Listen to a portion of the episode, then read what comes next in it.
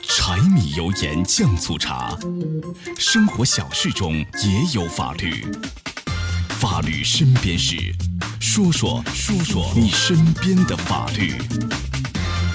法律身边事儿，说说你身边的法律。好，接下来我们进入到法治在线的法律身边事儿。我是主持人高爽，继续在直播室向您问好。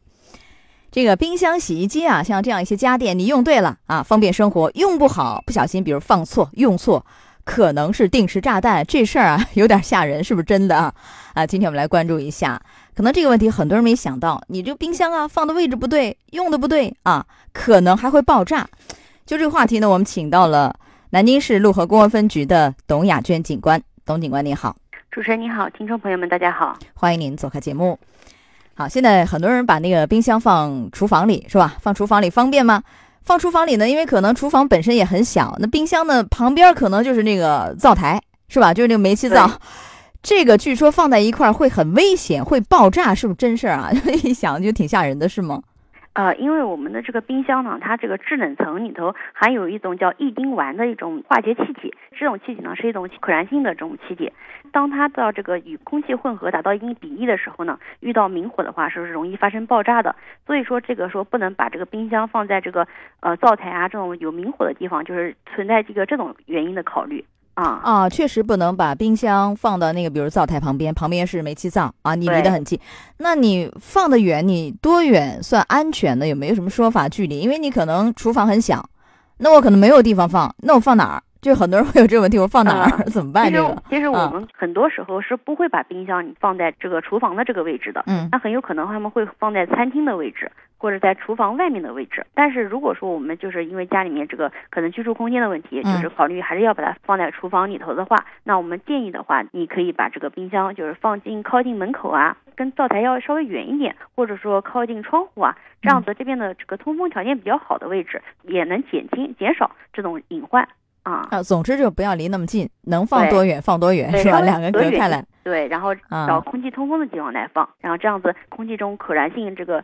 气体的这个浓度就会不会达到那么高的这个比例，那那么它这个爆炸和燃烧的这种概率就比较小。特别是当你冰箱用的时间长了以后，有可能这种风险隐患会更大，它这个冰箱用的时间长了，它这个制冷层里头的这个设备老化，可能导致这个叫乙丁烷的这种气体，那就挥发的比较快，就是泄漏的比较快，那就是隐患就可能会比例就大幅度的就增加了。对啊，所以这个事儿啊，就今天为什么拿出来在节目里讲一讲？我觉得特别要说一说，大家一定要引起重视，因为这是一个，呃，很有风险的事儿，是吧？这个爆炸不是小事儿啊，危及到生命安全。所以回家看一看，如果能调整，调整一下，让两者距离拉远一些，因为这个真的会爆炸，不是小事儿啊。这是一个。还有，据说冰箱旁边放一些微波炉啊、电饭锅一些电器，这个也也会爆炸，也有问题，是不是啊？嗯。有这个问题吗？这个爆炸倒是不至于，但是说有的那个家庭为了节省空间嘛，对吧？他可能会把电饭煲啊，特别是这个微波炉，可能会放在冰箱的上面。那就是说，这个微波炉和电饭锅这种电器呢，它自身是有带那种电磁感应的。那它这个电磁感应呢，会对这个冰箱的这个制冷系统啊产生一个电磁干扰，然后就破坏这个控温器，然后损坏冰箱，那可能就会减少这个冰箱的使用这个使用寿命。哎，对，就是说我们尽量就是不要把这种微波炉啊、电磁锅就放在这个冰箱的旁边。就这个是不会爆炸，但是会损坏冰箱啊。这个相对安全方面是不会那么危险，但是呢还是要要重视，对吧？对。呃，有的人真的啊，就是他们家就这样的问题，比如说。冰箱旁边放着微波炉，微波炉紧挨着这个灶台，就三者是放一起的，这个就非常危险了，对哪一个都不好，对吧？还有这种风险，对对，每个都不好，嗯，对，所以要调整一下。好，另外一个像这个，呃，有人喜欢把可乐放在那个冷冻层冰箱里冷冻，然后这个会爆炸的是吧？一打开以后容易爆炸，对吗？啊，我们知道这个啤酒啊，还有这个碳酸饮料里面都含有二氧化碳这种气体，那气体呢，它就遵循一个热胀冷缩的这个规律，那你就是拿出来以后，这个从一个零下负。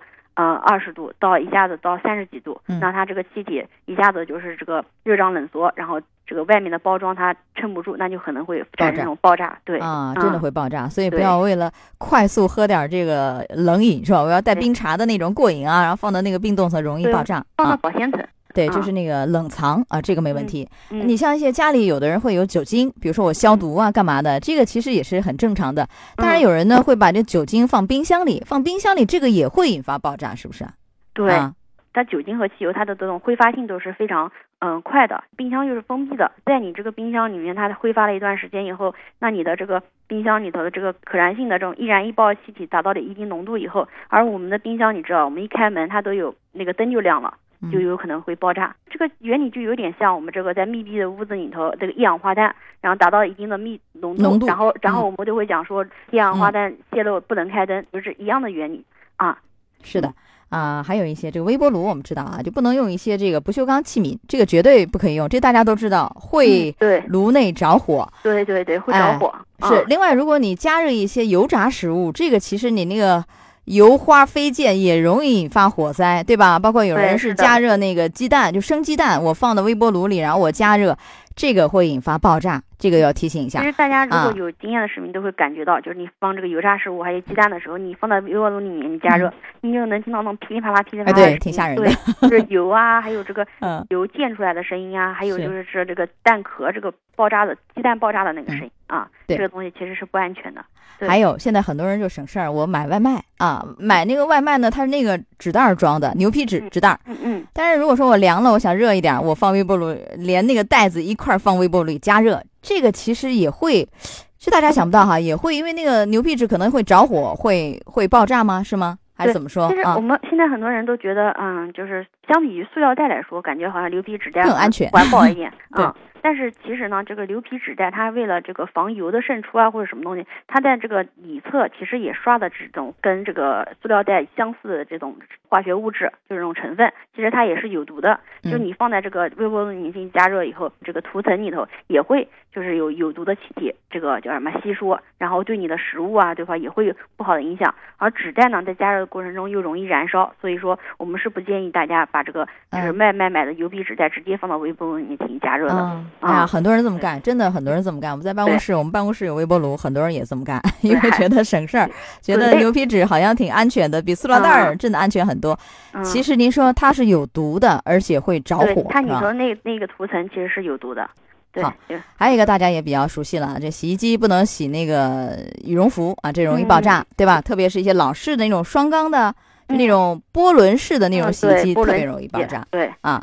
还有就是，这洗澡的时候啊，特别是一些那个电热水器，或者是你太阳能也可以加热那种啊，它那个电开关就一直开着，这个如果在通电状态下会怎么样？会有危险吗？是吗？对啊，因为这个电热水器就会有一个问题啊，就是你用的时间长，一个是你这个插座上面有可能会有短路的情况，还有一个你电热水器有可能时间长了以后会有这个老化，那都有可能会产生这个漏电的问题。那万一漏电了，那水又是导电的，那这个危险性有多大呢？是的，是的，因为有不少这样的案例出来。是吧？因为它没有断电，所以最后是触电身亡的都有啊！一定是要关掉电源。对，关掉电源。关掉电源，特别是你像太阳能，它加热加热那个电源也同时要关掉，也是一样的道理啊。断电以后再洗，啊，你燃气那个要保持通风，否则容易一氧化碳中毒啊。都是一些提醒。好，说到这儿，我们稍事休息，马上回来。法治在线正在直播，高爽制作主持。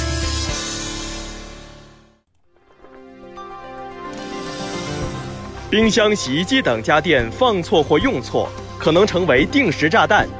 法治在线，民警来教你。好，我们再来说一个事儿。呃，现在这个天很热，很热呢，很多人开车出门办事儿，是吧？那有的时候没有地下停车场啊，只能停地上，地上的很晒啊，很晒。完了，你办完事儿以后一出来，哟，那车没法上，太热了。嗯，太热以后，大家的第一个做法，第一个反应，赶紧开空调，把空调开到最大，是吧？